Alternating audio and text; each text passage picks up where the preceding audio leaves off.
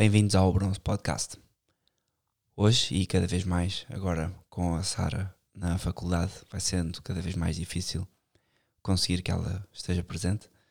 No entanto, hoje eh, estarei eu apenas, Diogo, e hum, resolvi tocar num ponto que não vou tocar mais alguma vez, e acho que é um ponto que me pareceu que há muitas pessoas confusas. Hum, não que eu vá dar a minha opinião, que não vou dar, vou dar a opinião da igreja e o que é que a igreja diz em relação à questão do, da votação, das eleições, como é que um católico deve votar. Vou-me abster de dar a minha opinião sobre qualquer coisa, uh, ou aprofundar a minha opinião política. Vou apenas dizer aquilo que é a doutrina católica em relação às eleições, em relação à participação de cada indivíduo e como é que cada indivíduo deve e pode votar, se é que deve e pode votar. Hum, ah, vou também falar sobre a realidade portuguesa, que tem mudado bastante nos últimos 40 anos, desde o, do aquilo que se chama o antigo regime até agora, nesta nova democracia, os níveis de corrupção e têm aumentado drasticamente. E hum, o que eu vou falar, aquilo que eu vou dizer ao longo deste podcast, que vai ser bem mais curto, porque vai ser um tema, é um tema sucinto, eu não tenho nada a acrescentar, é só ler a doutrina da Igreja em relação a este assunto. E hum, também espero as vossas opiniões e, e, críticas em relação ao tema, porque já sei que há sempre alguém que pensa de forma diferente e há sempre pessoas mais sábias do que a Igreja nesses temas. Também avisar que esta é a realidade portuguesa. No Brasil, nos Estados Unidos e no UK há realidades diferentes, as pessoas têm um, formas de participação diferentes na política e também os candidatos e a qualidade dos candidatos e da, da vida política é diferente.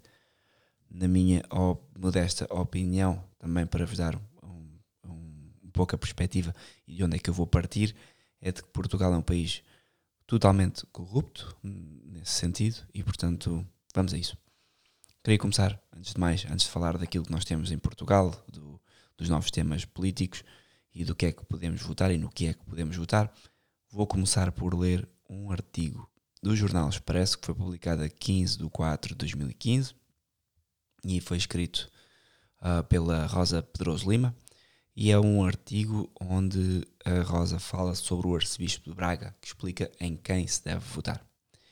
Este artigo despertou-me a opinião porque é a primeira vez que eu vejo um bispo a fazer o seu papel, que é educar o povo e a indicar onde é que as pessoas podem ou não podem votar sem dizer quais é são as opções em que as pessoas devem escolher, diz apenas o que é que podemos fazer.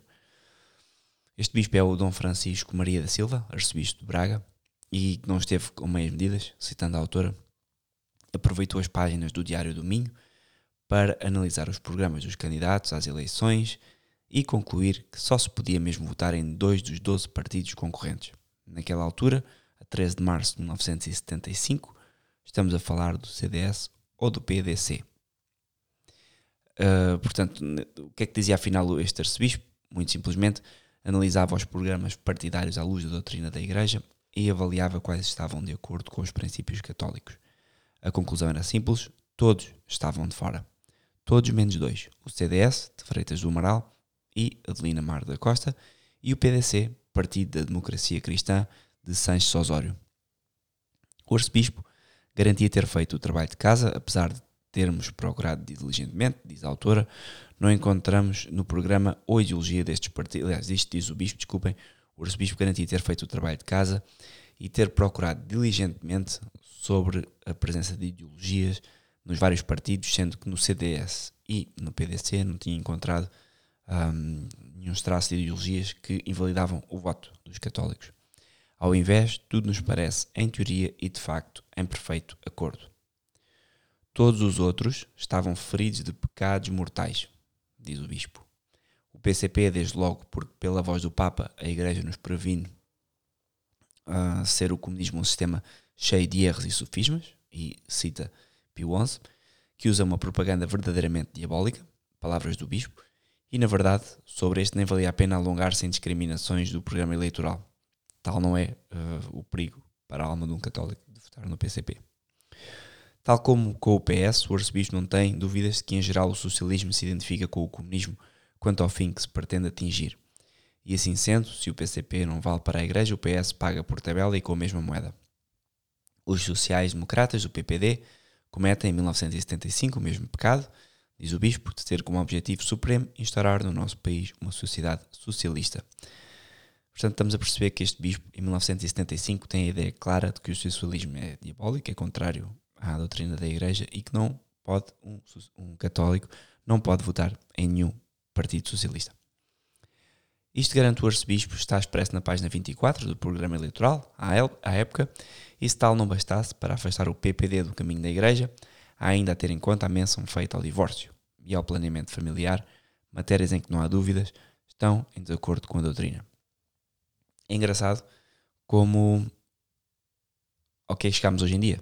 Este bispo está a falar do divórcio, que é uma coisa que, sim, é diabólica e atenta contra o, a liberdade ou a possibilidade das pessoas se divorciarem. E hoje em dia é mais fácil a pessoa divorciar-se do que abrir uma empresa, por exemplo.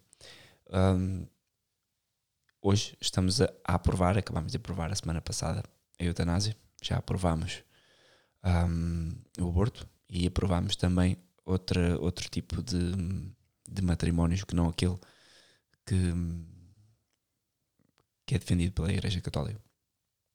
Estamos então a falar de um tempo que em cerca de 30, 40, 50 anos, Portugal alterou completamente o seu panorama político, o seu panorama religioso e, e, e vale a pena perguntar-nos o que é que aconteceu.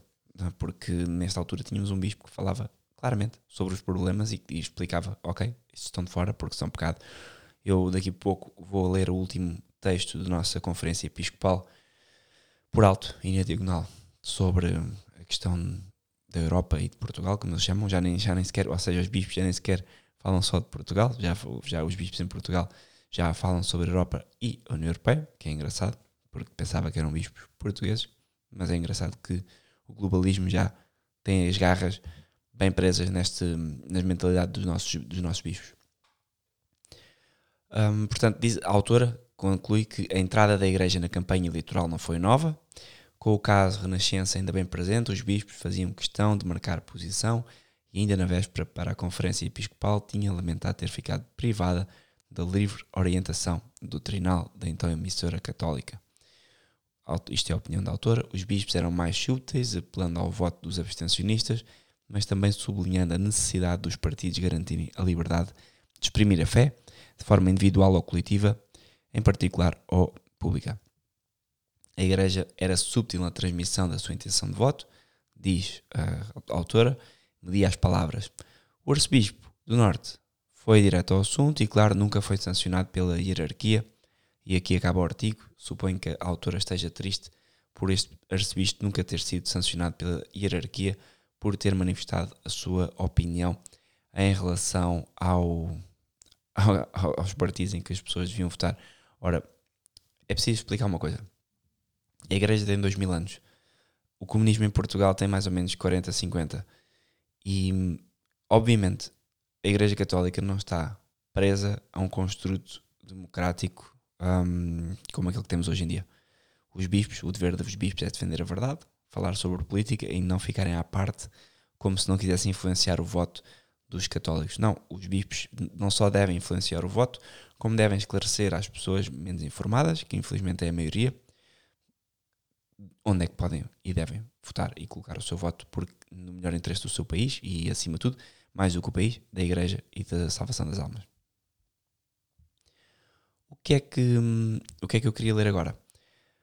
Queria ler um texto sobre o, aquilo que eu acho que é a melhor interpretação de, de, e postura da Igreja em relação ao voto. Ou seja, partimos deste bispo, que foi uma realidade portuguesa, que nos explica já, ok, nos deu um contexto de onde é que eu queria uh, focar uh, esta conversa, que é nos últimos 40, 50 anos de Portugal, e percebemos que há muita gente incomodada porque havia um bispo que falava claramente sobre a doutrina da Igreja e como é que as pessoas poderiam exprimir o seu voto de acordo com essa doutrina. Há um artigo que eu traduzido da revista Angelus, de Angelus, tirado em fevereiro de 2007, e este artigo fala explicitamente, ou aborda explicitamente, uh, a licitude e a obrigatoriedade de votar. Portanto, este artigo tem duas perguntas. Uma é se é moralmente obrigatório votar, e a segunda pergunta é, hum, é um bocado mais simples, que é pode um católico votar num candidato que tolera iniciativas que não estejam de acordo com a lei moral? Portanto, a primeira pergunta é moralmente obrigatório votar? Vamos ler a, aquilo que, que, é respondido. Esta revista de Angelus foi uh, compilada por, um, por sacerdotes da Fraternidade de São Pio X, pelo menos neste artigo, e eu penso que responde muito sucintamente àquilo que é a postura de um católico quanto à votação. Certamente é verdade que os modernistas consideram, passo a citar, certamente é verdade que os modernistas consideram o direito de votar como sacrosanto, uma consequência imediata da dignidade humana, diretamente ligada à sua religião humanista. Reagindo contra isso, sabemos como sabemos o quanto o sistema eleitoral é injusto, percebendo o quanto a democracia moderna se baseia no falso princípio liberal da liberdade humana, que rejeita todas as leis morais e divinas objetivas, tendo consciência da estreita margem de escolha entre os candidatos e também com a impressão, embora equivocada, de que o voto de um homem não fará uma diferença real num sistema tão secular e ímpio. Podemos facilmente concluir por isto que alguém não é obrigado a votar, devido ao sistema ser corrupto. Ora, no entanto, o ensino da Igreja sobre o assunto não é, de alguma forma, novo. Sem provar, sem aprovar o sistema moderno de democracia e o seu falso princípio de soberania do povo, a Igreja ainda nos obriga a contribuir para o bem comum da sociedade, por uma obrigação de justiça legal. Esse princípio é bem expresso pelo Papa Pio XII no seu discurso de 20 de abril de 1946 à Ação Católica Italiana. E passo a citar: O povo é chamado a participar sempre da vida pública da nação. Essa participação traz graves responsabilidades, daí a necessidade de os fiéis terem um conhecimento claro, sólido e preciso dos seus direitos no domínio moral e religioso, no que diz respeito ao exercício dos seus direitos civis e, em particular, do direito de voto. Fim de citação. De facto, o Papa Pio XII havia explicado claramente que é precisamente por causa do espírito anticatólico e secular que cerca os católicos que eles têm o dever de defender a Igreja pelo correto exercício do seu direito de voto. É impedir um mal maior. Ele declarou em 16 de março de 1946 aos párocos de Roma o seguinte, e passo a citar: O exercício do direito de voto é um ato de grave responsabilidade moral, pelo menos no que diz respeito à eleição daqueles que são chamados a dar a um país a sua Constituição e as suas leis, e em particular aqueles que afetam a santificação dos dias santos da obrigação do casamento, da família, escola e regulamentação justa e equitativa de muitas questões sociais. É dever da Igreja explicar aos fiéis os deveres morais que decorrem desse direito eleitoral. Fim de citação. O Papa Pio XII foi ainda mais explícito dois anos depois, novamente, ao falar com os padres da paróquia de Roma. Ele explicou que, nas circunstâncias exatas da época, era uma obrigação, sobre pena de pecado mortal, que todos os fiéis, homens e mulheres, usassem o seu direito de voto, uma vez que o bem comum dependia de todos os católicos votarem sabiamente. E aqui está o texto de 10 de março de 1948. Eu passo a citar. O, nas circunstâncias atuais, é uma obrigação estrita para todos aqueles que têm o direito de votar, homens e mulheres, participar nas eleições. Quem se abstém de fazê-lo, em particular por indolência ou fraqueza, comete um pecado grave em si mesmo, uma falha mortal. Cada um deve seguir o ditado da sua própria consciência, no entanto, é óbvio que a voz da consciência impõe a todo o católico que dê o seu voto aos candidatos que oferecem garantias realmente suficientes para a proteção dos direitos de Deus e das almas, para o verdadeiro bem dos indivíduos, famílias e sociedade, de acordo com o amor de Deus e o ensino moral católico. Portanto, foi isto que nos disse o Papa Pio XII, em 1948, e esta aplicação do ensino social da Igreja à situação particular da época está de acordo com o ensino dos teólogos morais que falam do grave pecado de omissão para aqueles que simplesmente negligenciam eleger o bem. Representantes católicos e o dever de fazendo tudo ao nosso alcance para uh, encorajar leigos adequados a trabalhar no sentido de usar o sistema eleitoral para obter legisladores dignos.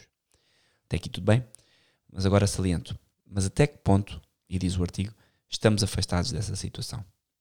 Claramente não estamos mais na circunstância de escolher entre representantes católicos e não católicos, moralmente retos e liberais.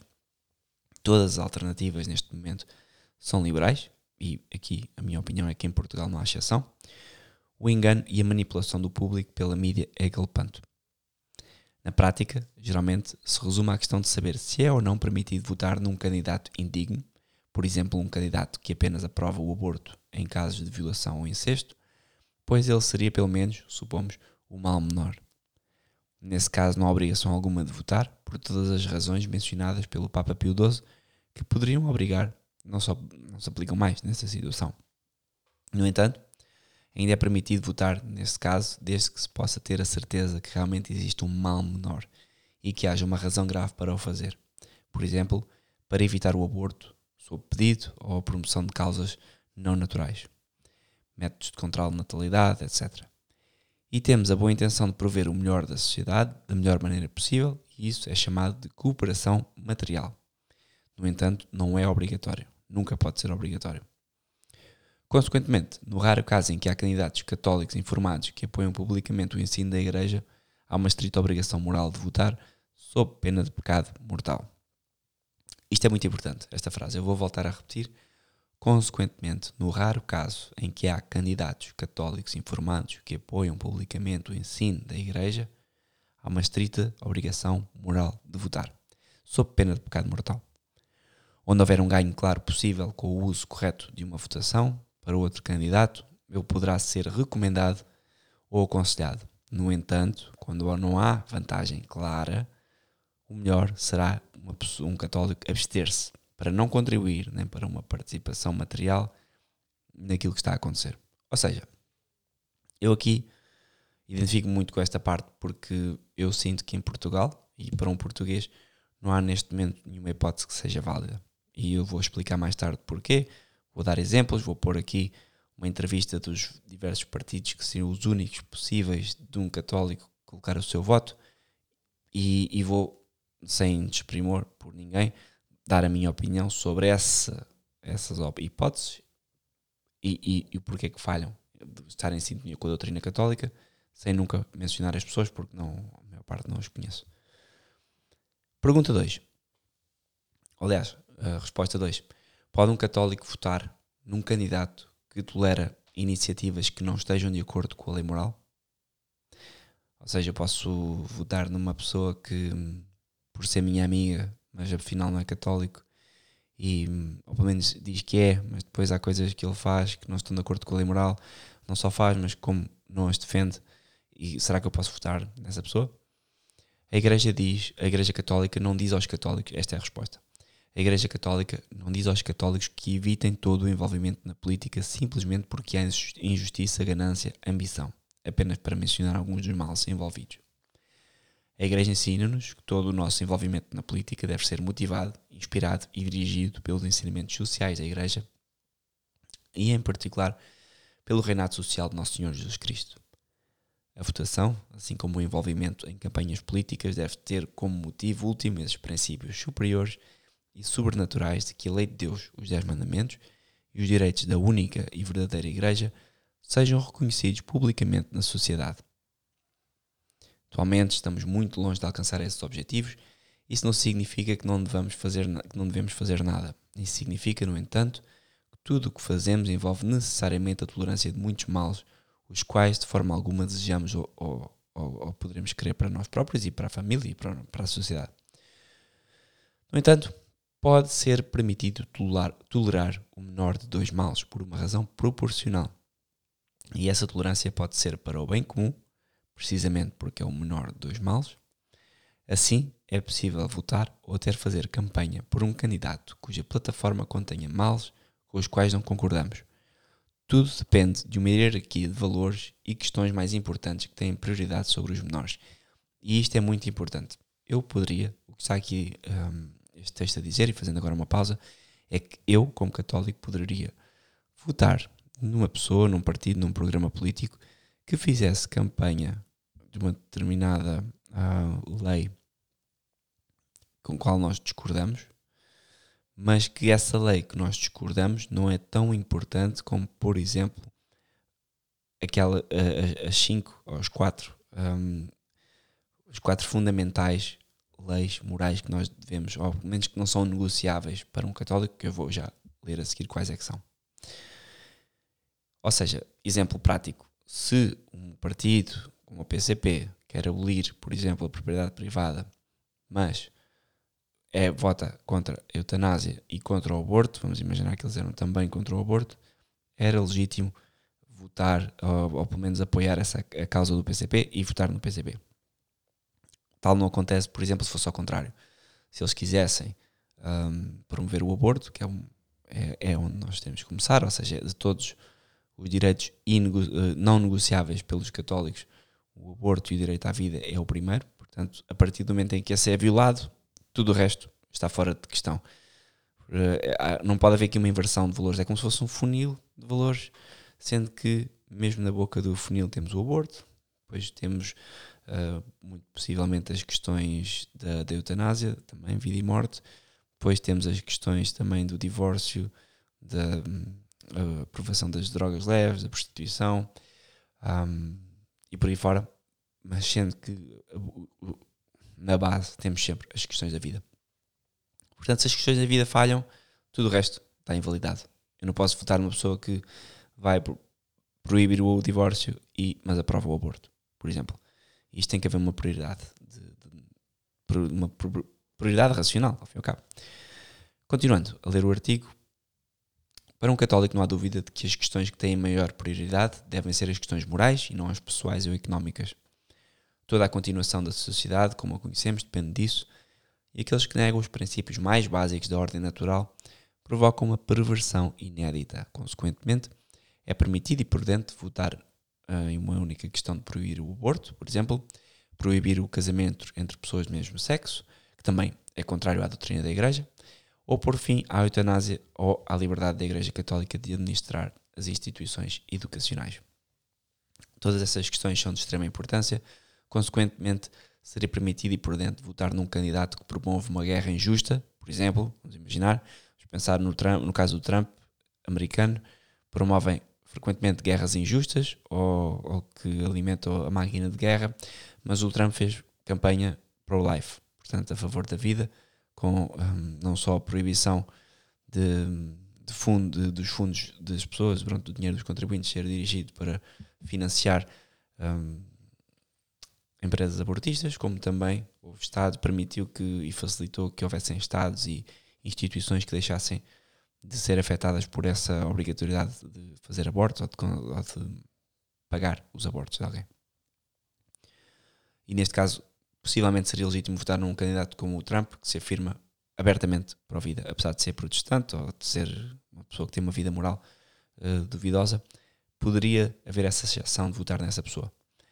Poderia. Não quer dizer que eu o apoiasse. Possivelmente eu gosto imenso do Trump, de quem está de fora, não conheço a política americana, porque gosto, porque pelo menos há, há certos, há certos valores que ele uh, publicamente, assim como cá em Portugal temos outros políticos também o fazem, mas o Trump não falha depois na questão da vida, não falha na questão da, da religião e, e pelo menos na questão de permitir que a religião volte a ter um papel fundamental na, no seu país.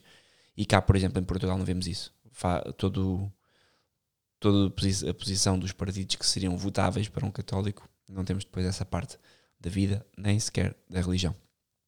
Consequentemente, também é permitido votar em um candidato que é conhecido como maçom, embora a maçonaria seja uma sociedade má condenada pela Igreja e oposta à Igreja Católica, se ele mantiver um princípio importante da lei natural, como a lei, por exemplo, do aborto. Vamos imaginar que haveria um maçom no nosso país que queria, uh, tinha um partido, queria ser eleito. Se ele dissesse, ok, eu vou acabar com o aborto, em Portugal, financiado pelas pessoas e não só, e também vou, vou penalizar outra vez, vou voltar, vai voltar a ser crime matar uma pessoa na barriga, então era legítimo votar. Continuando. Questões menores também são de importância moral, como a justiça ou a injustiça de uma guerra específica, ou o pagamento de um salário justo aos funcionários, mantendo o direito à propriedade privada, limitando a intervenção do governo e assim por diante. Sendo todas as coisas iguais, pode-se votar com base nestas questões, no entanto, seria errado votar num candidato que tenha uma posição correta numa dessas questões, eh, por exemplo, da, das guerras ou da, da economia, mas uma posição perversa e errada numa questão mais importante como a questão da vida. Temos o caso daquela aberração que saiu em Portugal, que é a iniciativa liberal, que não tem ponta para onde se pega. Não, não, nem defende. É, são liberais económicos, ok, ótimo, boa.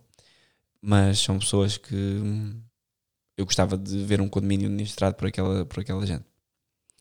Consequentemente, continuando, seria manifestamente imoral e pecaminoso votar num candidato que finge ser católico, mas que de facto é pró-aborto, pró-gay ou pró-eutanásia. Isto é importante para o exemplo português, porque temos, temos candidatos que se dizem católicos, fingem, fingindo ser católicos, mas que de facto são pró-aborto, pró-gay ou pró-eutanásia.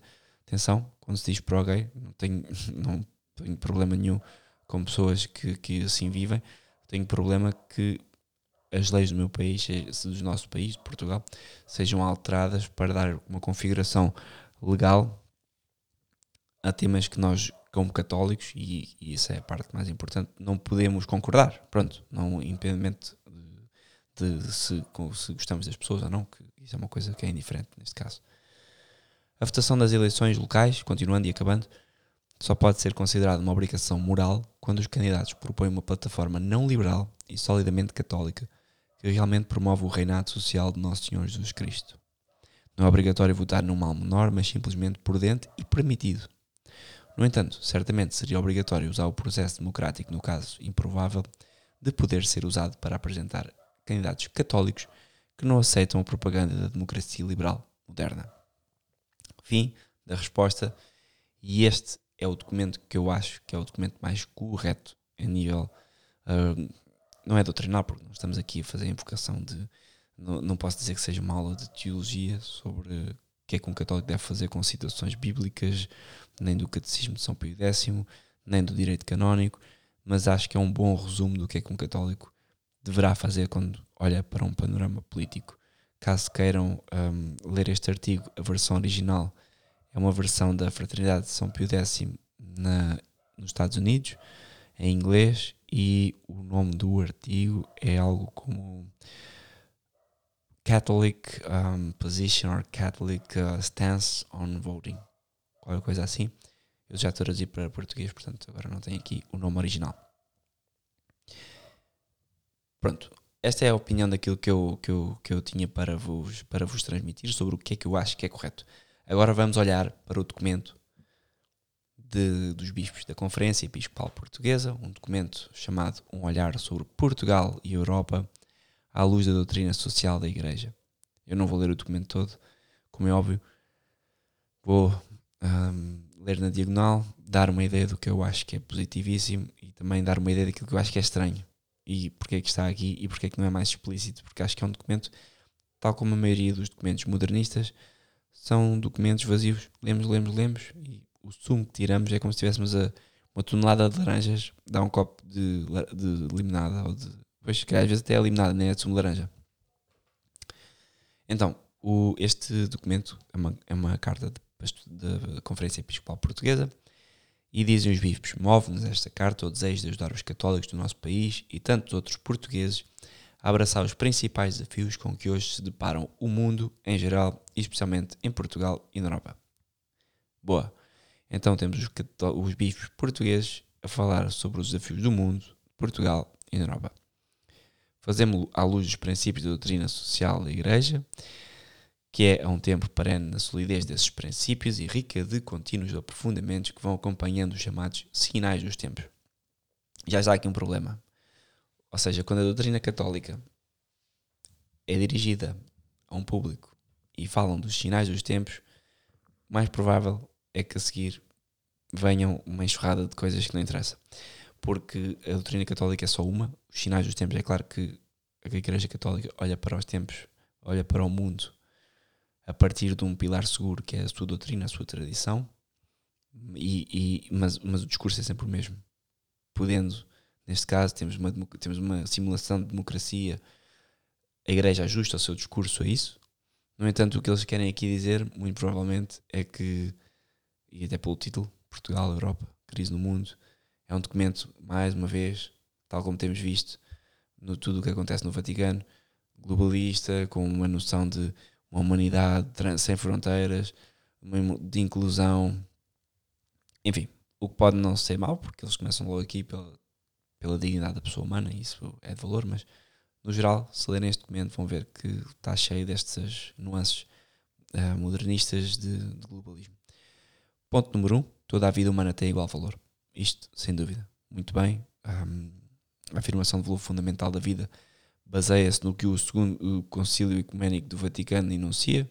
Portanto, isto está mal já. Ou seja, a afirmação do valor fundamental não se baseia no que o, do, que o Concílio Vaticano II enuncia. Parece que tudo é o Vaticano II. Quer dizer, o princípio da vida.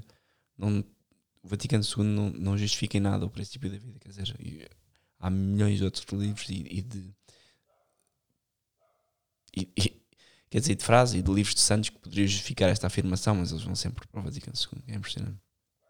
E aqui eles dizem uma coisa que é verdade, que é a dignidade humana não varia em grau, conforme maiores ou menores capacidades cognitivas. Não depende da raça, do sexo ou da idade, nem se vai adquirindo progressivamente até a idade adulta, mas existe plenamente desde o início da vida. Boa. Tal e qual. Não deixa de ser uh, por deficiência, ou por física ou mental, por mais profundas que sejam, e não se perde cuidado avançada, demência ou estado comatoso. Portanto, a partir daqui já percebemos que eles estão a defender o direito à vida na gestação, o direito à vida na fase do seu crescimento, seja qual seja um crescimento com ou sem sofrimento, apesar do documento falar em bullying, que é uma coisa estranha, mas pronto, o documento fala em bullying, fala em, em abusos, violência e bem, mas pronto, o bullying tinha que entrar, não é? Direito à vida por parte dos jovens comprometidos, não sei o que é que isto quer dizer, jovens comprometidos, quer dizer, é um documento católico, qualquer católico tem que ser comprometido com a sua fé. A partir do momento em que deixa de ser comprometido com a sua fé, já não é católico, ou pelo menos está, é uma pessoa que está a dormir e que em princípio não será salvo. Mas, e, é, e a igreja tem que ir atrás dessa ovelha, mas não, eu não percebo esta, é uma linguagem estranha. Direito à vida nas relações familiares, ok. Direito à vida da parte dos idosos, importantíssimo. E direito a viver até ao fim, sem dúvida. E até ao fim eu vou ler, porque esta posição já tem algum tempo, dos bispos, e diz: também a eutanásia atenta contra a inviolabilidade da vida humana. É verdade que no ano passado foi rejeitada pelo Parlamento Português, mentira, foi aceita agora, claro. Não é mentira o documento que foi escrito antes, mas já, pronto, já, já está aprovada. Convém recordar a experiência de outros países europeus com desmandos decorrentes da chamada rampa deslizante, que faz com que a abertura da porta de uma lei, baseada sobretudo na compaixão, rapidamente tenha contribuído para o abuso da lei, para o descarte dos mais velhos e, basicamente, levar pessoas que não, não estão capazes de decidir por si próprias a serem assassinadas pelos seus familiares, etc. E o ponto 1.7 é horrível. Ou seja, tudo ok até aqui e depois uma, os bispos católicos dizem direito à vida na liberdade religiosa.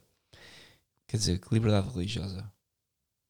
Se Deus é criador da vida e nós, e Jesus Cristo, seu Filho, nos conduziu à fé, e sendo que dentro de, de fora da igreja não há salvação, não há direito à liberdade religiosa. Ou seja, há direito a, louvar a Deus e só se pode louvar a Deus na única e exclusiva religião verdadeira, a Igreja Católica, pelo qual, através dos sacramentos, as pessoas podem salvar a sua alma. O que eles dizem aqui é merece particular destaque a liberdade religiosa, devido à primazia que muitas pessoas dão à religião para encontrarem sentido pleno das suas vidas. E depois, incrível, citam a Declaração Universal dos Direitos Humanos, no artigo 18, consagra esse direito nas dimensões individuais e comunitárias, particular e pública. Como é que a Igreja Católica que tem dois mil anos de experiência, tem dois mil anos de textos, tem dois mil anos de santos a morrer pela fé, vai invocar a Declaração Universal dos Direitos Humanos para justificar o, o direito à liberdade religiosa. Eu sei porquê, porque não há mais documentos a defender a liberdade religiosa nos últimos, nos últimos dois mil anos temos 50 anos de liberdade religiosa.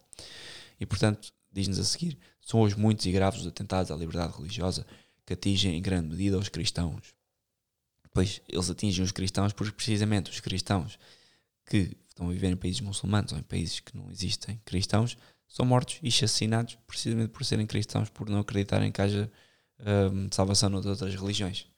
Então, um contrassenso. Depois eles dizem, felizmente não é assim em Portugal, importa porém alertar para as tendências ainda existentes que pretendem relegar a expressão religiosa para espaços privados, confundindo a sã laicidade com o laicismo hostil à religião Nisto se insere também em Portugal e outros países a imposição de ideologias contrárias à ética cristã, no âmbito do ensino, saúde e outros, que acho ótimo, mas isso não tem a ver com liberdade religiosa. Nós temos sempre liberdade religiosa e quando não a temos, morremos por ela. A igreja não tem nada que falar sobre isto. Tem que fazer o seu papel, que é difundir, é, é difundir Nosso Senhor Jesus Cristo. Direito à vida na sua componente económica, muito bem. Não percebo o que é, mas eh, ok.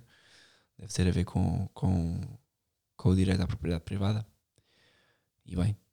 Direito à vida na sua componente demográfica, família nasce da aliança das dimensões masculina e feminina, isto é importante, necessária para a educação de novas gerações, para a construção do futuro, para manter a aliança entre gerações e conjugar valores que não caducam com o dinamismo e a novidade. Isto é bom, eles terem mencionado isto, apesar de depois, um, na prática, já haverem sacerdotes que aceitam todo o tipo de uniões. Aqui tem, temos um, uma boa defesa da família, no seu estado natural, acho ótimo o bem de todos e de cada um sem ser ditadura da maioria, ou seja, o bem comum, que é um termo muito utilizado pelos modernistas, essa questão do bem comum, do bem comum que para um católico é o, pronto, o bem comum é viver a fé e tudo aquilo que é e, e, contribuir para a sociedade, que é uma exigência da fé, e desenvolver uma família, que é uma exigência da fé, e ser uma pessoa reta, que é uma exigência da fé, mas eles optam, falar optam por falar em bem comum, tudo bem. A democracia que supõe o respeito, dizem, pela regra da maioria não pode assentar no seu domínio absoluto. Num país, a classe média constitui a maioria da população e os pobres são minoria e não têm peso eleitoral decisivo, o bem comum exige que os direitos destes não sejam esquecidos ou menosprezados. Boa. O que se esquecem aqui é que um, estamos num país socialista, portanto, o, o, direito dos pobres não são, não são esquecidos nem menosprezados, são postos acima da classe média e do quem geralmente produz riqueza. Portanto, também isto não, não, não é verdade. O bem comum e a corrupção, ótimo. E depois, 2.2, o bem comum e os migrantes, claro. O bem comum pode ser nacional e universal, dois âmbitos que não devem ser contrapostos. Os cidadãos cultivem com magnanimidade e lealdade o amor à pátria, mas sem estreiteza de espírito, de maneira que mesmo tenham sempre presente o bem de toda a família humana que resulta das várias ligações entre as raças, povos e nações. Ok. Isto é bonito e, e depois eles criticam aqui o nacionalismo de exclusão. Isto é muito interessante, as raças, povos, mas a verdade é que se nós estamos a importar povos e ra raças é indiferente, porque de facto eu acho que isso é.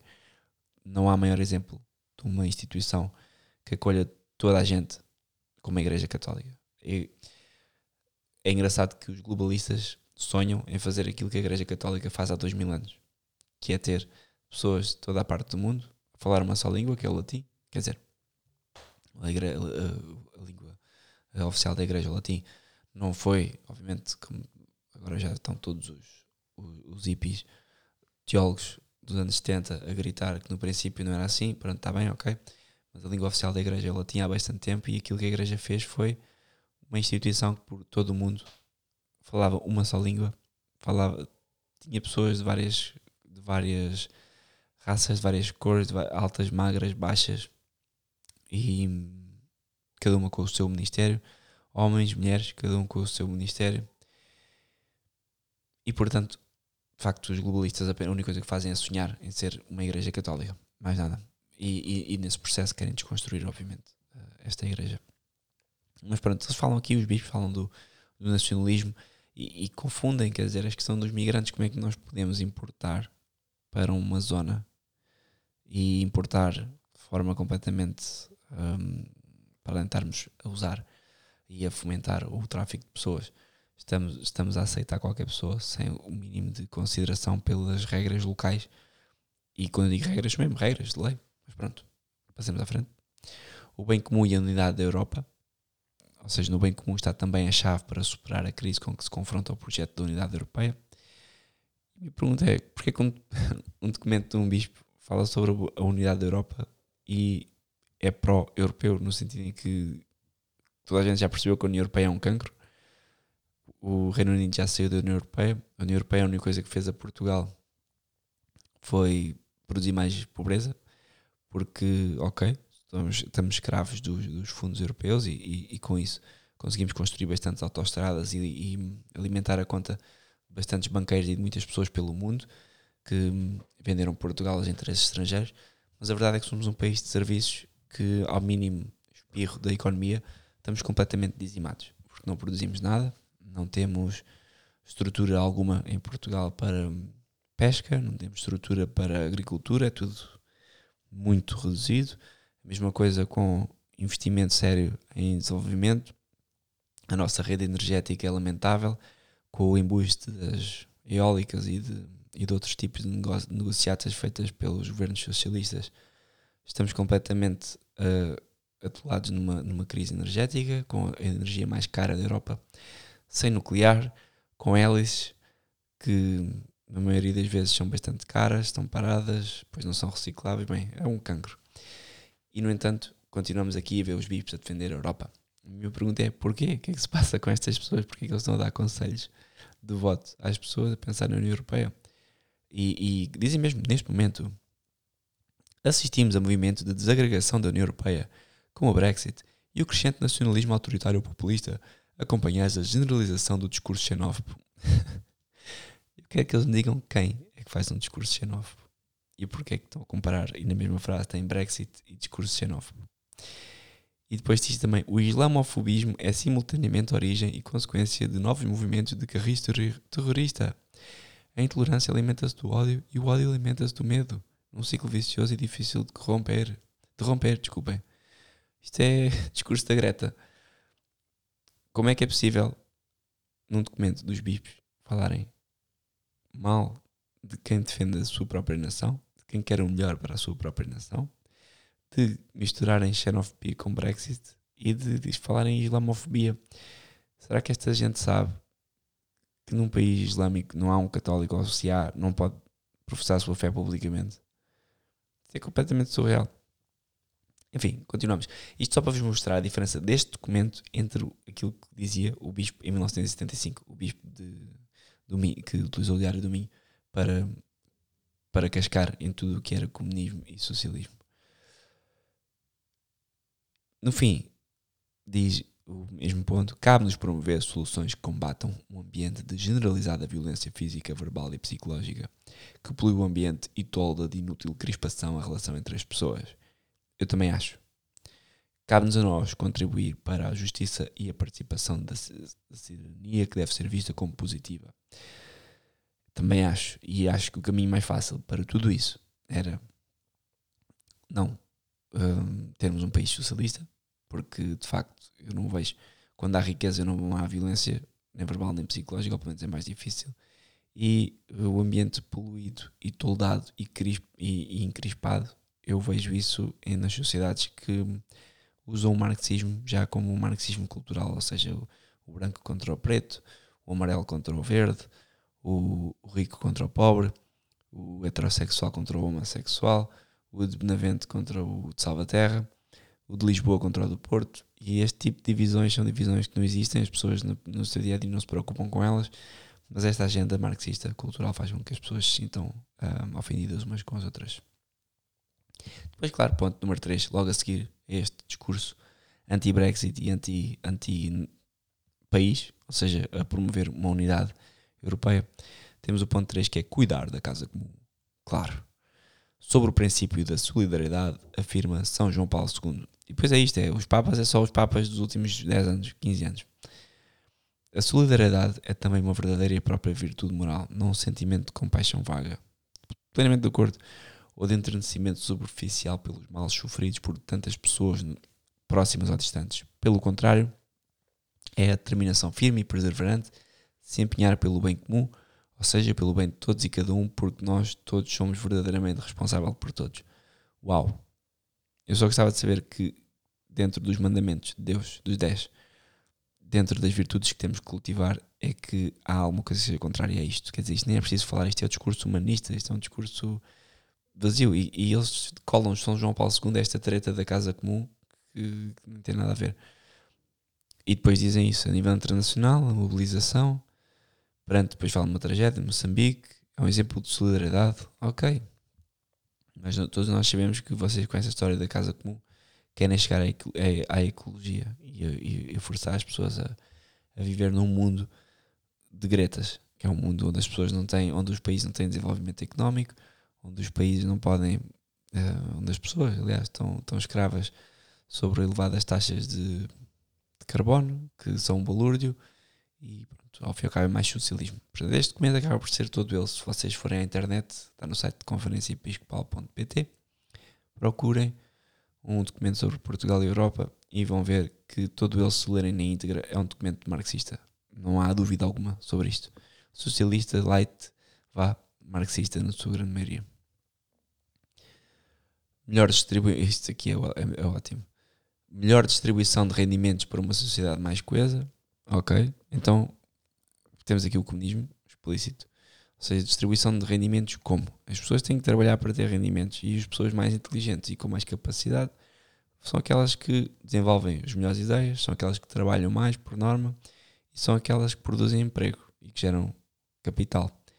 As pessoas, outras pessoas que não conseguem fazer isso têm que trabalhar para as mais inteligentes. E pronto, eu sou uma delas. Eu não sou assim tão inteligente, não tenho o meu negócio próprio.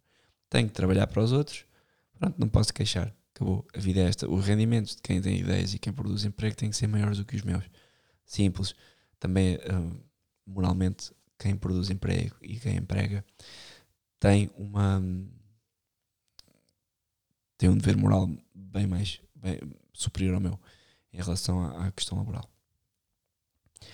Solidariedade com as gerações futuras no cuidado da criação, aquela treta do, do verde, do, do, que é a ecologia social e, e, que não percebo porque é que está aqui numa questão do voto. O que é que querem que é, que é para votar no PAN? Para votar nos animais? Depois, num, nem Estado centralizador, nem Estado mínimo. Ou seja, aqui já aqui darem-nos indicação de que cuidado com o Estado mínimo é uma coisa que é perigosa. Até porque nós temos imensa família a trabalhar para, nos, nos serviços públicos e, portanto, seria uma série de taxas que não poderíamos ter mais. O que ele diz aqui no ponto 4 é a afirmação em título deriva do princípio da subsidiariedade. Com base neste princípio, todas as sociedades de ordem superior devem pôr-se em atitude de ajuda. E até vão usar a palavra latina subsidium, ok? Já percebemos onde é que vocês querem chegar. Subsídio. E, portanto, de apoio, promoção e incremento em relação às menores. Desse modo, os corpos sociais intermédios podem cumprir adequadamente as funções que lhes competem sem ter que cedê-las injustamente a outros entes sociais de nível superior pelos quais acabariam por ser absorvidos e substituídos, e por ver-se negar ao fim e ao cabo a dignidade própria e espaço vital. Uau! Não, não tirei nada daqui. Li esta frase inteira, façam, andem para trás, voltem a ler, porque eu não consigo compreender o que é que eles queriam dizer com isto. Percebi que queriam falar de subsídios. Contrariaria-se assim a concepção de um Estado omnipresente, monopolista e centralizador, que suprime a liberdade e, consequentemente, a responsabilidade das pessoas e dos grupos sociais. Pois, mas é isso que acontece. O que acontece é que temos um Estado omnipresente, monopolista e centralizador, que suprime a liberdade e, consequentemente, a responsabilidade das pessoas e dos grupos sociais. Quem abre uma empresa, quem paga impostos, quem trabalha, sabe perfeitamente que isto é assim. Quem não trabalha, quem não faz nada e quem acorda tarde e mais horas, sabe perfeitamente que no final do mês está garantido. E, portanto, o Estado garante liberdade, educação e saúde. Falso. Como eles aqui, isto é mais uma concepção marxista. Estão a assumir, num outro ponto, 4.1, o Estado como uma garantia de liberdade, educação e de saúde. Liberdade, sim, é dever do Estado, do, do Estado de um país garantir a liberdade, mas não é dever de um Estado garantir educação e saúde. As pessoas têm que garantir, quer dizer, as pessoas têm que procurar a sua educação e as pessoas têm que ser, procurar a sua saúde. A saúde faz parte de, de, de, da vida de uma pessoa. A doença faz parte da vida de uma pessoa. A doença grave faz parte da morte e faz parte também o médico. E o médico não é santo, no sentido em que nem todas as doenças têm que ter uma cura, nem todas as doenças graves têm que, têm que. Não há o direito a isto que existe a, saúde. O Estado português acha que sim, e por isso o Serviço Nacional de Saúde é a miséria que é, porque ninguém é tratado como um cliente, somos todos tratados como utentes e todos pagamos impostos aliás, quem trabalha, não todos, porque senão também não estaria, o Serviço Nacional de Saúde não estava como estava, como está, mas alguns pagam impostos para outros usarem e abusarem. E por todos, e sem falar na corrupção que existe dentro do SNS, a verdade é que é um cancro. Qualquer pessoa que tem um trabalho sabe que tem o seu, para além de pagar os impostos no, no seu ordenado, tem também depois um seguro de saúde para poder ter uma consulta da especialidade onde quer, como quer, às horas que quer e com, sendo tratado como um cliente, que é a melhor coisa que pode haver em qualquer coisa, inclusive na educação.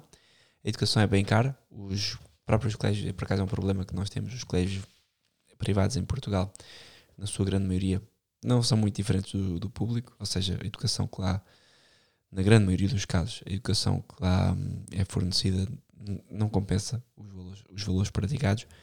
Alguns sim, alguns colégios são de facto bons.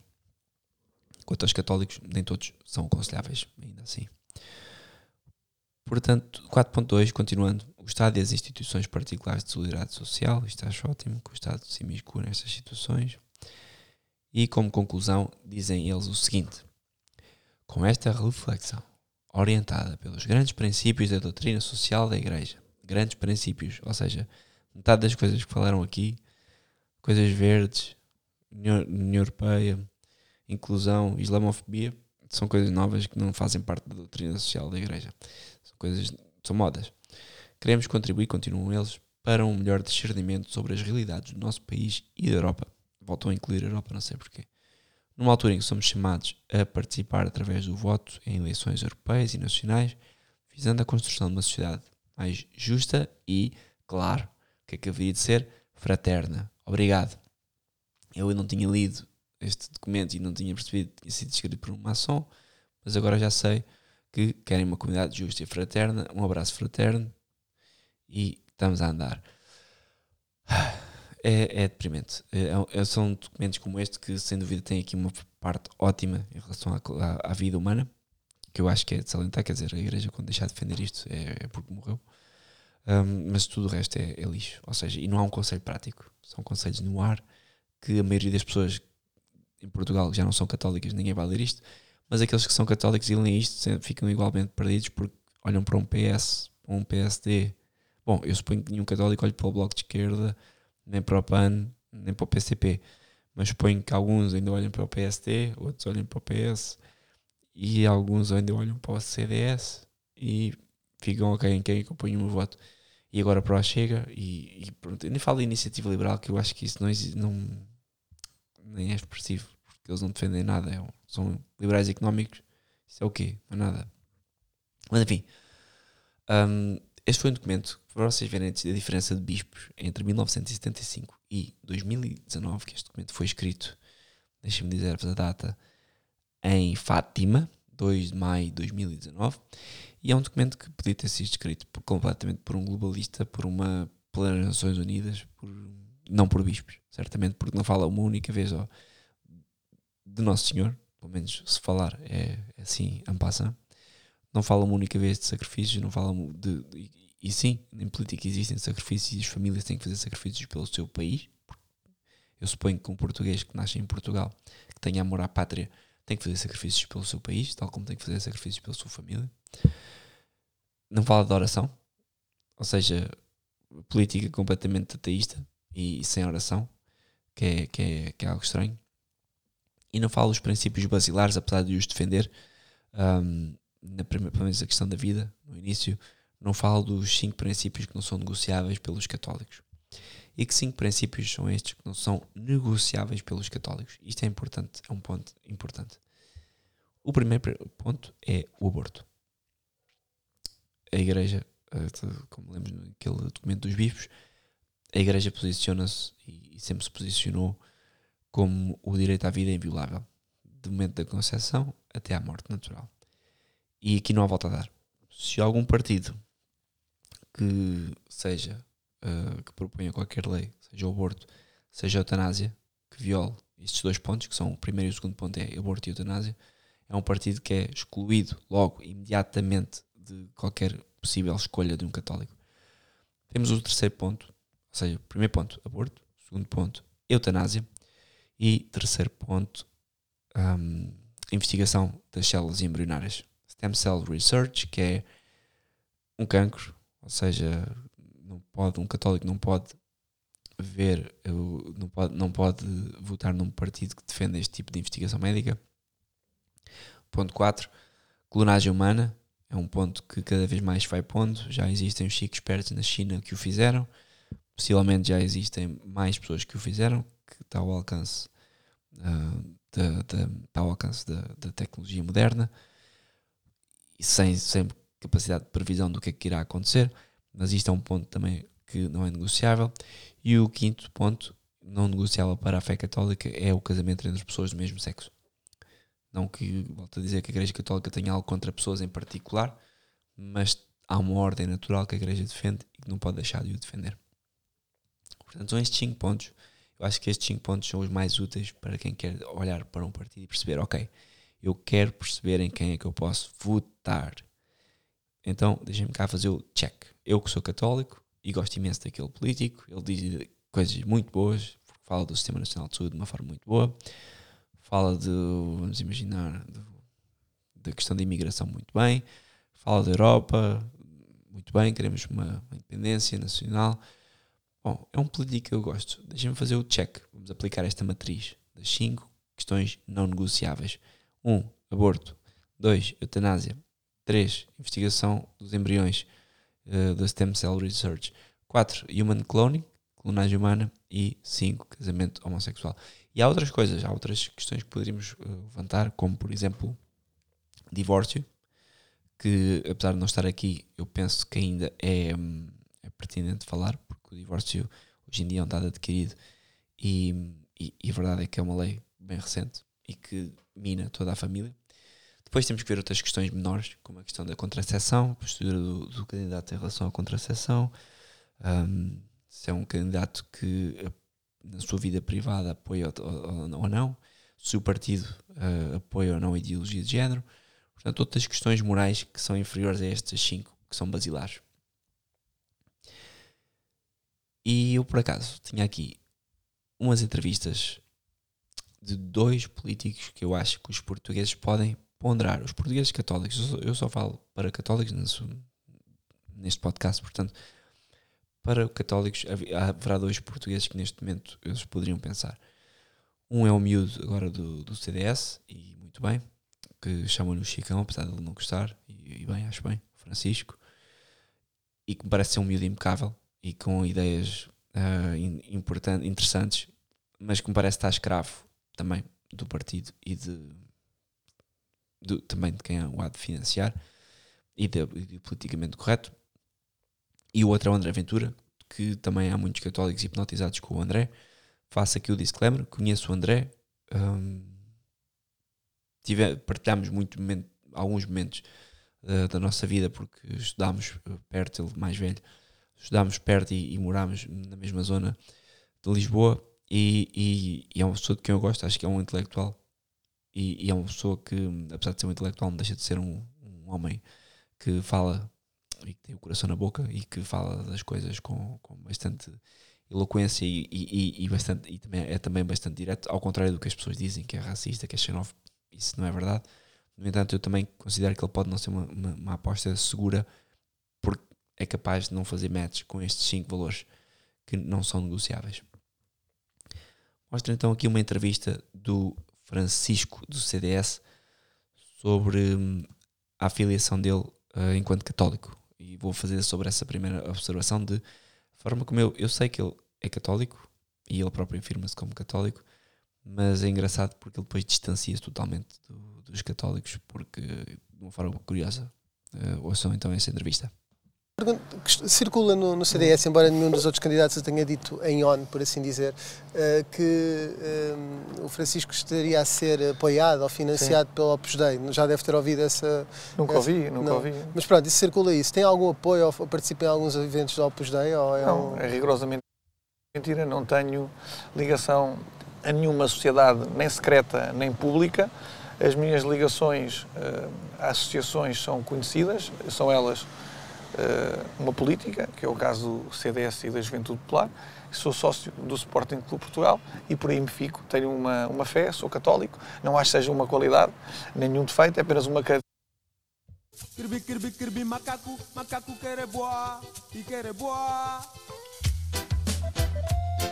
Ou seja, é católico, não acha que seja nenhuma qualidade, se distanciou-se do Opus Dei, porque e, e não sei porque misturou Opus Dei com sociedades secretas na mesma frase, um, que é estranho. Mas pronto, tudo bem. Não que eu seja simpatizante do Opus Dei, mas a verdade é que se alguém pensasse que ele era um católico que teria que, que afirma-se como católico, mas eu acho que é como o Marcelo afirma-se como um católico, mas não, não acho que não é, acho que está a tentar ser, está a tentar sair daquilo que, que acredita. Depois, quando lhe perguntam sobre a questão do aborto, e isto é mais grave ainda, tenho pena que o Francisco tenha feito isto porque é, ao fim e ao cabo é, é, é um, é um riscal da, da, lista, imediatamente. Vamos ver o que é que lhe perguntam e como é que ele responde tem sido muito debatido, até porque quando se fala em tirar o partido do centro uh, e deslocá-lo para a direita ideologicamente, que é, por exemplo, a questão do aborto. Uhum. Francisco já defendeu várias vezes publicamente uhum. que defende o regresso uhum. à, à, à, penalização do aborto em determinada fase, portanto, o, o retorno ao antigo. Porquê é que isso não está na moção não, e continua a defendê-lo? Não, eh, repare, o, o que eu disse foi, é tão simples quanto isto.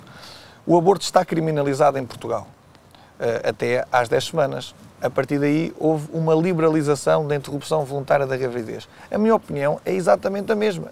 Eu continuo a acreditar que o aborto é uma prática que é condenável uh, no nosso sistema jurídico e que também do ponto de vista ético e moral, a mim uh, me parece que, que não, é, não é aceitável. Lei, uh... não, o que eu venho defender é precisamente que o Estado apoie as, fa as famílias e as mães em particular que estão numa situação de dificuldade e de emergência para que lhes faculte todos os mecanismos e apoios sociais necessários para não recorrerem a isso. É não recorram mas, mas uma, uma, alteração legislativa para reverter o que. Não, o que não, não nós não estamos a propor isto na nossa moção.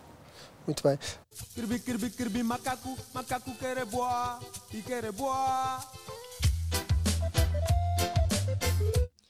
Ou seja, não, nós estamos a propor isso. Não queremos reverter a questão do aborto. Apesar dele dizer que, que pronto, que, que, é contra o aborto e pessoalmente porque é uma coisa imoral. A verdade é que ele depois não, não concretiza. O partido não quer reverter a lei e, portanto, se ele não vai querer reverter a lei do aborto, muito menos do divórcio, muito menos a questão da eutanásia. Eu li os últimos artigos dele, coitado era querer procurar um referendo, uh, já como última alternativa, que eu acho que é, que é louvável, porque agora está toda a gente. A questão é que a posição, da a posição de, de, do referendo em relação à eutanásia é uma posição ingênua. Porquê? Porque hum, quem vai votar na, na, qualquer referendo, seja, o que é que é um referendo? O referendo é um governo que não tem espinha dorsal para assumir uma decisão em relação a um determinado tema e um, porque os governos são eleitos para isso, para, em nome das pessoas, e então provocam uma, um, falam com, consultam o povo em relação a um tema. Pronto. Um tema, consultar o povo em relação a um tema como o aborto e como, o, e como agora a questão da, da eutanásia é completamente surreal porque o aborto, as pessoas, na sua grande maioria, são mal formadas e a grande maioria das pessoas não consegue perceber o que é que está, uh, do que é que está a falar. E, quando vai ao referendo. E depois as perguntas que são feitas nos referendos também muitas vezes ocultam um pouco a verdadeira agenda por trás da pergunta e, e, por trás da ideologia que está a ser defendida e perguntada. E depois sabemos também que numa era global os referendos são completamente manipuláveis porque a comunicação social tem uma agenda própria. Porque se o referendo chumbar, vamos imaginar que o eutanásia agora vimos a referendo, chumba, ok, boa, os globalistas não têm problemas nenhums para mais de 9 anos. E durante estes 9 anos, os programas da Fátima e da Júlia, telejornal, a rádio, a, toda a cultura mainstream vão fazer acontecer um sim. Mais cedo ou mais tarde, tal como fizeram com o aborto, tal como fizeram com o Tratado de Lisboa na Irlanda, tal como vão fazer com tudo. Portanto, ver bispos e estes, pronto, estes políticos são miúdos novos, eu compreendo. E, e vejo muitos miúdos novos e, e outros mais velhos a defenderem que temos que fazer o referendo, que é a última, é a única forma. Ok. E, e, e, acham que com isso vão poder impedir o avanço de, destas políticas liberais, quando na verdade a solução, se pensarmos na verdadeira agenda por trás de tudo, se pensarmos no que está por trás, não é com, com o adiar de um referendo ou com, com, com, com o referendo que vamos solucionar a questão. É com políticos e partidos sérios que defendam princípios, isto numa perspectiva católica, claro, políticos sérios que defendam claramente a doutrina da Igreja. E é muito complicado para um católico votar numa pessoa como este rapaz, que não duvido que seja católico ou que o queira ser, Mas a partir do momento em que ele se posiciona assim, risco. Tá, é, é impossível votar nele. Porque o partido não vai querer tocar na questão do aborto politicamente correto, porque ele próprio não.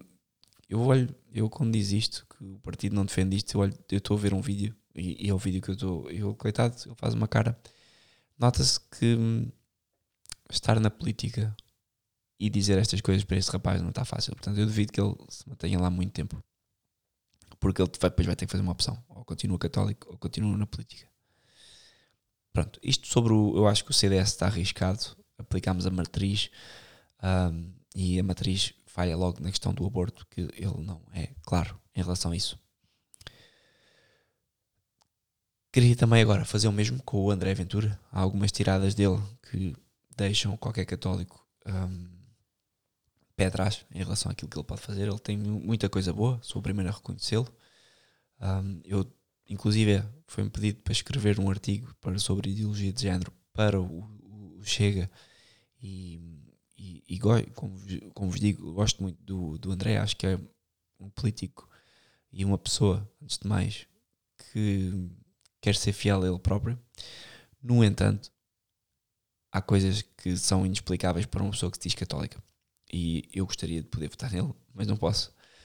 E portanto, queria antes de passar uma entrevista do André, queria explicar quais é que são as condições para não votar, ou seja, já temos aquelas que temos que votar num candidato que defenda o aborto, de que, que não defenda o aborto, ou seja, que defenda que a vida, a vida tem a sua dignidade do princípio até ao fim, mesma coisa em relação à eutanásia, que defenda que não se pode fazer investigação com células estaminais, a questão também da clonagem humana.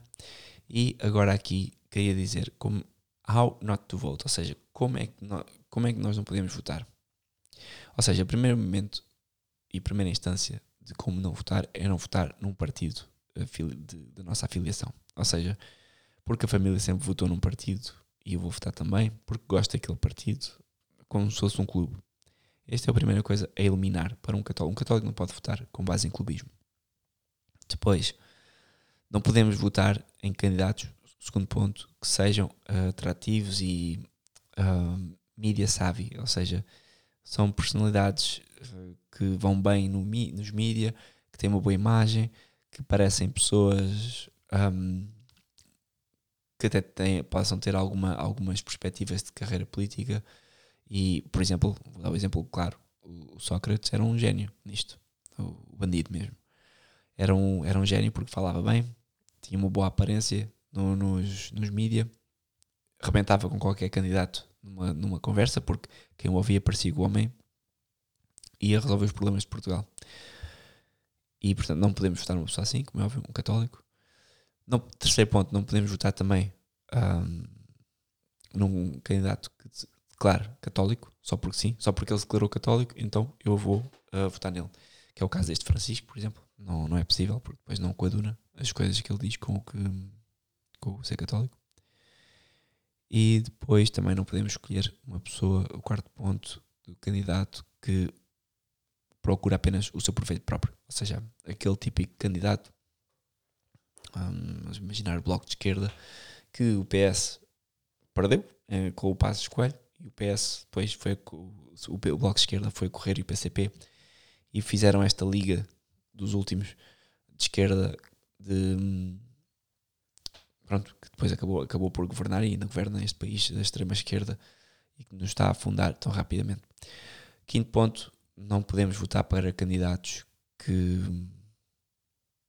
estão errados moralmente no, no, em todo o seu plano, mas que estão bem noutros, como por exemplo a questão, olha, o André Ventura, por exemplo, o André Ventura é um candidato que, em muitas das reivindicações que faz e muitas das suas das coisas que diz, está certíssimo. Ou seja, o país está mal, está corrupto, está, não há justiça, não há SNS, um, não há e, e, outros problemas que ele fala que também não vou desenvolver. Mas depois, nas questões morais, temos aqui problemas e não podemos votar. Eu, pelo menos, não, como católico, não posso votar nele que, o que é que me faz então André Ventura? Alguém pode estar a perguntar, mas como assim? Não vejo nada disso no André Ventura. Ótimo. Então uh, é bom sinal, ainda bem que estão a ouvir isto. e eu passo uh, aqui três momentos do André Ventura de uma entrevista que ele fez, que eu acho que ele foi completamente o jornalista do, foi do Sol, foi uma entrevista em outubro de 2019. Ou se não foi outubro, foi, deixem-me só confirmar. Bom, o vídeo pelo menos foi publicado em outubro de 2019, pelo que a entrevista há de ser de 2019, mas mais cedo. E então vamos ver o que é que o Andrés diz em relação a certos temas que são fulcrais. Já percebemos quais é são os temas fulcrais para um católico analisar a sua, o seu voto, a pessoa em que há de votar, ou o partido. E a primeira pergunta do jornalista é: For eleito para o Parlamento, vai defender a revisão do aborto? Não sou, não sou, ou seja, eu não sou eticamente a favor do aborto. Agora vou perder eleitores com isto, Vitor. Não sei. Não... Mas se me perguntar assim, sou ou não capaz de permitir que no meu país haja um processo de crime contra uma mulher que abortou? Não sou. E portanto. Kirby, kirby, kirby, macaco, macaco quer é boa, e quer é boa. Ou seja, o que é que eu estou a dizer? Ele é contra o aborto, tal como o Francisco, mas ele não era capaz de penalizar uma mulher que abortasse. Ótimo. Isso significa que ele não, está a fazer sentido algum. Porque se o aborto é um homicídio, e é, então uma pessoa que pratica homicídio tem que ser penalizada. Porque senão temos uma República das Bananas. É a conversa do Marcelo, quando foi a questão da, da, da, da aprovação do, do aborto em 2007. Era a mesma questão, que era é, é, é, crime, ok, muito bem, eu não quero que deixe de ser crime, são católicos, entre aspas, não, é? não há outra forma de explicar, mas depois também não posso penalizar a pessoa. É opá, por amor de Deus, uma pessoa que faz um homicídio e que procura um homicídio e que procura um médico e que se move e que se desloca, para além da premeditação, isto quer dizer, ninguém aborta por acaso, a não ser que seja um aborto espontâneo natural. É uma premeditação, é um homicídio, acabou, a pessoa tem que ser penalizada. Porque é que é penalizada acima das 10 semanas? Portanto, aqui entrávamos depois numa questão de, de bioética, que era saber se o feto às 10 semanas é pessoa ou não é, mas isso claramente não há justificação para não ser. Mesmo falando com qualquer biólogo sério. E aqui o problema do André é este, como podem ver. Isto é uma questão, vamos às outras. Hum. Em relação à prostituição, continuando nesta senda, é a favor da legalização ou não? Bom, vamos ver. A legalização da prostituição tem vantagens, eh, nomeadamente do ponto de vista fiscal. E isso eu reconheço. Ou seja, há aqui uma série de vantagens de, de natureza fiscal, mas também de natureza de saúde pública e de natureza de integração. Acho que, estando hoje o fenómeno da prostituição intimamente ligado uh, ao tráfico de seres humanos, muito ligado ao tráfico de seres humanos, acho que é um passo muito arriscado levar a cabo uma legalização da prostituição. Agora, se me perguntar assim, Quer ver as prostitutas a pagar impostos? Quero, isso quero. A questão da droga já é. Kirby, kirby, kirby, macaco, macaco quer é boa, e quer é boa.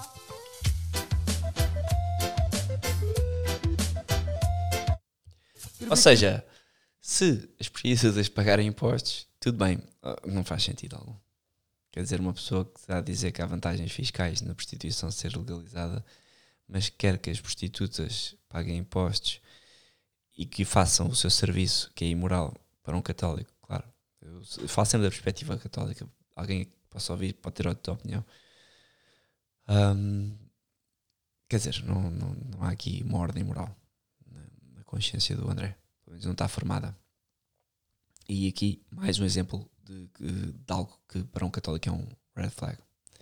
Vamos à próxima pergunta que a comunidade gay, um, ehm, os homossexuais, uh, têm o, todo o direito de viver em sociedade em plena igualdade com os outros, uma comunidade e chamar, enfim, comunidade aqui no sentido de comunidade homossexual, uma comunidade que não levanta problemas de maior, que não tem nenhum impacto negativo, pelo contrário, bem integrada na sua, na sua maioria, nenhum problema. Era uma questão pura e simplesmente jurídica. O, o Chega está, não tem nenhum dos preconceitos que a tal sistema de direita europeia tem em relação aos homossexuais, nenhum, na questão da adoção. Eu não me sinto eh, capaz de dizer se a adoção por um casal homossexual tem algum impacto específico numa criança. E gostava de ver estudos sobre isso. Não vou tomar nenhuma posição sobre isso porque não conheço esses, esses estudos. E, portanto, não há nenhum preconceito. É isto que eu queria deixar aqui claro. Nós não temos nenhum preconceito com a comunidade homossexual. E se for eleito para o Parlamento, vai defender a revisão do aborto? Kirbi, kirbi, kirbi, macaco, macaco quer é boa, e quer é boa. E pronto. Eu também não tenho, e duvido que algum católico tenha algum problema com homossexuais, não é essa a questão.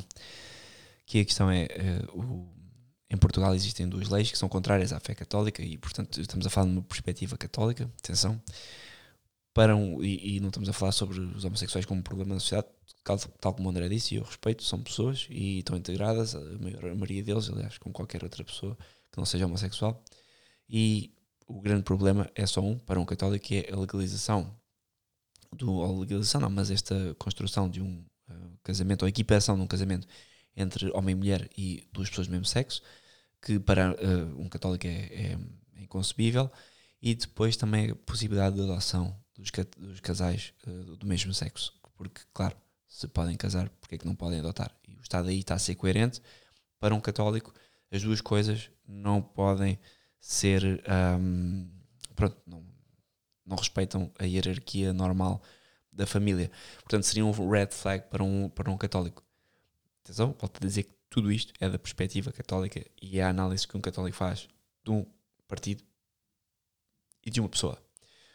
O, há, há outras coisas que apontam ao, ao André, como a questão da comunidade cigana, que ele, foi, que ele é xenófobo, que ele é racista. Não é nada disso. O André, como pessoa, é uma excelente pessoa, capaz de ser das pessoas menos racistas que eu conheço, porque tem amigos do peito com quem ele viveu, com quem ele celebra os seus aniversários, são pretos, brancos, amarelos, todas, todas as raças e feitios, de, de cer- certamente também de várias religiões, porque o André conhece imensa gente.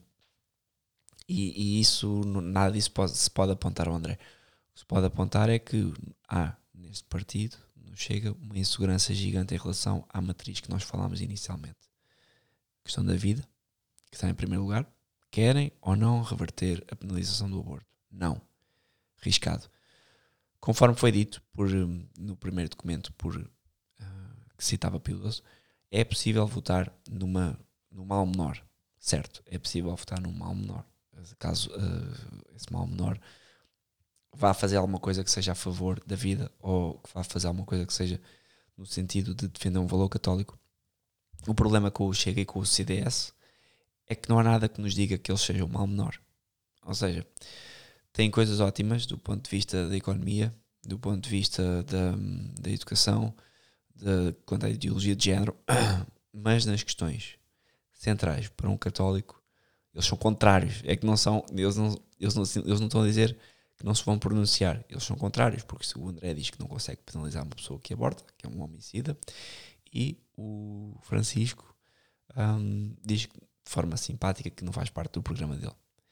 Portanto, e depois tudo o resto, claro, o CDS tem muito mais outras coisas, que, tem muito outras, muitas outras coisas que não coadunam com aquilo que um católico faz, in- inclusive uma parte gigante do CDS votou a favor da eutanásia e, e pronto. E, e aí o André está de parabéns, que é o André é completamente contrário quanto à questão da eutanásia.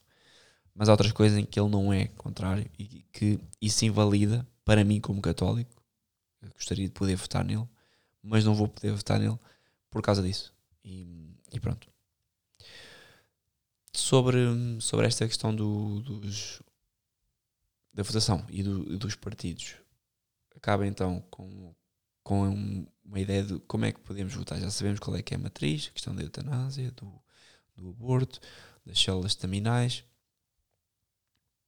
E aqui para, para podermos votar de forma correta, como católicos, penso que é preciso fazer um exame de consciência, sério, saber se as alternativas que temos desde o centro até, eh, neste caso, à direita em Portugal, porque também este construto de esquerda e direita é limitado e não acho que não, não define bem, com todos os matizes, a riqueza do, do- ideológica dos partidos de- ou dos construtos que podem haver eh, políticos.